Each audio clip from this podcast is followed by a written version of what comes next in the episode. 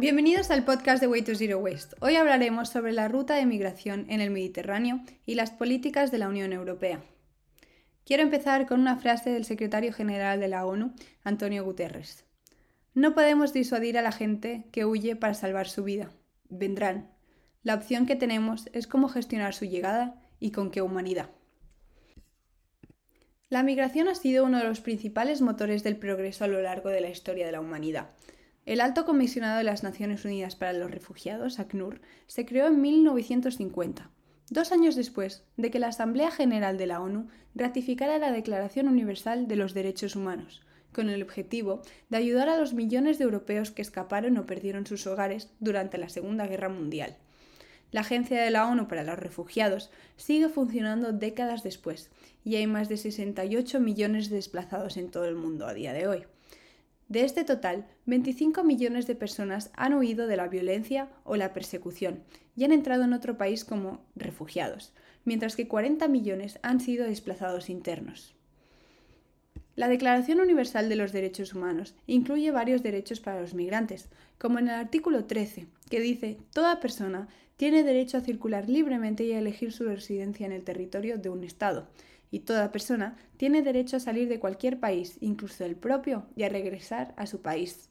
El artículo 14 nos dice que toda persona tiene derecho a buscar asilo y a disfrutar de él en cualquier país en caso de persecución. Este derecho no podrá ser invocado en el caso de persecuciones realmente originadas por delitos comunes o por actos contrarios a los propósitos y principios de las Naciones Unidas. También, el artículo 15 nos habla de que todas las personas tienen derecho a una nacionalidad. Personas de todo el mundo se trasladan a otros países para empezar de nuevo por razones muy diversas. Algunas personas abandonan sus hogares para buscar empleo o estudiar, otras se ven obligadas a abandonar sus hogares por persecuciones o violaciones de los derechos humanos, como la tortura. Millones de personas abandonan situaciones de violencia, crisis y guerras armadas. Algunas personas ya no se sienten seguras y pueden haber sido señaladas por lo que son, lo que hacen o lo que creen, por ejemplo, su raza, religión, orientación sexual o convicciones políticas. Se conoce como refugiado una persona que ha huido de su país de origen porque teme ser perseguida y sometida ahí a graves violaciones de los derechos humanos. Se trata de individuos que no han tenido otra alternativa que abandonar su nación en busca de seguridad, ya que su propio gobierno no podía o no quería defenderlos, la persona que ha huido de su país y busca seguridad frente a violaciones significativas de los derechos humanos y persecución en otro país, pero que aún no ha sido reconocida legalmente y está en la espera de una sentencia sobre su solicitud de asilo, se dice que es un solicitante de asilo. La solicitud de asilo es un derecho humano, lo que significa que debe permitirse a todas las personas que entran a otro país. Según el informe anual de la Comisión Española de Ayuda al Refugiado, España es el tercer país de la Unión Europea que más solicitantes de asilo recibe.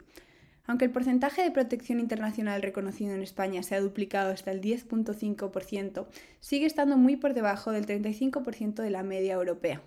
Los solicitantes de asilo tienen ciertos derechos y obligaciones en virtud de la legislación española, incluida la posibilidad de trabajar en España durante los seis meses siguientes a la solicitud de asilo, la documentación de su condición de solicitante de protección internacional, la, tarjeta blanca o la tarjeta roja, y la suspensión de cualquier procedimiento de deportación, extradición o devolución en su contra. Esto implica que hasta que su solicitud de protección internacional haya sido aprobada o denegada, no puede ser objeto de devolución, retorno o deportación. Los responsables políticos mundiales se enfrentan al complejo reto de garantizar que la migración se produzca de una manera justa, mutuamente beneficiosa y que respete los derechos humanos. Algunas medidas reconocen la contribución positiva de los migrantes y la migración al bienestar económico, la prosperidad nacional y el desarrollo. Sin embargo, otras medidas representan una reacción ante la migración y los migrantes como un fenómeno amenazador. Estas medidas pueden tener consecuencias negativas, como la violación de los derechos humanos de los migrantes y sus familias. Cuando hablamos de migración en el Mediterráneo, este es el resultado de varios factores económicos, políticos y sociales. Los migrantes abandonan sus países, como ya hemos dicho, debido a un conflicto, violaciones de derechos humanos o otras amenazas. Según un informe reciente, al menos 2.239 migrantes murieron al intentar cruzar el mar Mediterráneo entre enero de 2019 y diciembre de 2020. 2.239. El mar Mediterráneo tiene actualmente la distinción de ser la ruta migratoria más peligrosa del mundo, ya que fue el lugar del 37% de las muertes de migrantes a nivel mundial. Además de ser la ruta migratoria más peligrosa en el mundo, también debemos mencionar la violación de los derechos humanos que ocurren en el Mediterráneo. Como se ha visto, los derechos de los inmigrantes y refugiados se violan a menudo en las fronteras de Europa. ACNUR registró cientos de rechazos, amenazas, intimidaciones, agresiones, humillaciones y excesos como el abandono de balsas llenas de personas o su devolución al agua sin tener en cuenta su seguridad, como actos arbitrarios contra los derechos de inmigrantes y refugiados. Los Estados deben defender los derechos humanos, que incluyen el derecho a la vida y el derecho al asilo, y hacer hincapié en que estos derechos están garantizados independientemente de cómo alguien entre una nación. Uno de los muchos casos en los que hemos visto una violación de los derechos humanos en el mar Mediterráneo fue durante la migración provocada por el conflicto libio. Cientos de migrantes que habían sido salvados en el mar en verano de 2019 fueron abandonados por los gobiernos europeos mientras esperaban que un país los aceptara y los llevara a tierra. Quedaron varados durante semanas en el mar Mediterráneo central. Personas que habían huido por el conflicto en Libia acababan atrapadas por cínicas negociaciones políticas entre gobiernos y la Unión Europea. Los inmigrantes en aguas abiertas no tuvieron otra opción que embarcarse en los barcos de ONGs y esperar a que algún país los aceptara.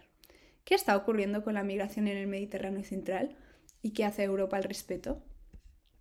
La legislación internacional exige que las personas en peligro en el mar sean rescatadas lo antes posible y transportadas a un, un, lugar seguro, es decir, una nación donde reciban un trato humano y se les dé una oportunidad real de solicitar asilo. Esto significaba que hasta hace poco todas las personas salvadas en el Mediterráneo tenían que desembarcar en Europa, ya que devolverlas a su lugar de origen suponía condenarlas a un riesgo real de detención arbitraria y tortura. A los gobiernos europeos les interesaba impedir la migración a través del Mediterráneo central, ya que no querían que la gente llegara a Europa, pero no podían devolverlos sin incumplir la ley. Así que se ideó una solución que es que empezaron a ayudar a los guardacostas del país de origen a detener y repatriar a las personas en el mar. Los gobiernos europeos han contribuido de diversas formas a hacer posible esta solución, ya bien sea donando barcos, formando a las tripulaciones, ayudando en la planificación y coordinación y, lo que es más importante, sentando las bases para la declaración de una región de búsqueda y rescate en el mar Mediterráneo. En el caso de las embarcaciones que son rescatadas y llevadas a puertos europeos, la operación de rescate también se ha visto alterada para favorecer a los países europeos con el fin de devolver a los inmigrantes a sus países de origen. En varias ocasiones se ha denunciado la violación de derechos humanos de los miembros de los equipos de rescate pertenecientes a instituciones gubernamentales o de regulación de la migración. La práctica más común consiste en entrevistar a los solicitantes de asilo en el mismo barco en el que han sido rescatados, cuando aún están en estado de shock y en condiciones desfavorables. Esto se hace con el fin de denegar su, solicitud de asilo debido a la falta de claridad en sus respuestas, lo que no solo es una violación de los derechos humanos, sino también de la dignidad humana. El derecho a solicitar asilo no está garantizado en muchos casos, como acabamos de ver, pero para aquellos a los que se les concede el derecho a hacer una petición de asilo, todavía tienen que superar más obstáculos. A su llegada, se les da la tarjeta roja, la cual les permite a los solicitantes de asilo acceder a derechos básicos como buscar un trabajo, vivienda, pero, por otra parte, no se les concede el derecho a otros servicios como la banca o la educación. Los procedimientos de validación de las solicitudes de asilo suelen ser muy largos, sobre todo porque el número de solicitantes va en aumento, y estas tarjetas rojas se vencen rápidamente, así que los, eh, solicitantes de asilo se quedan sin derechos. Ese fenómeno aumenta la irregularidad, la irregularidad, migratoria en España y deja desprotegidos a los refugiados. Un caso claro donde podemos eh, observar este fenómeno es el estudio del caso Aquarius, en junio de 2018, 629 personas llevaban más de cinco días en el mar Mediterráneo a la espera de llegar a tierra y empezar a labrarse un futuro.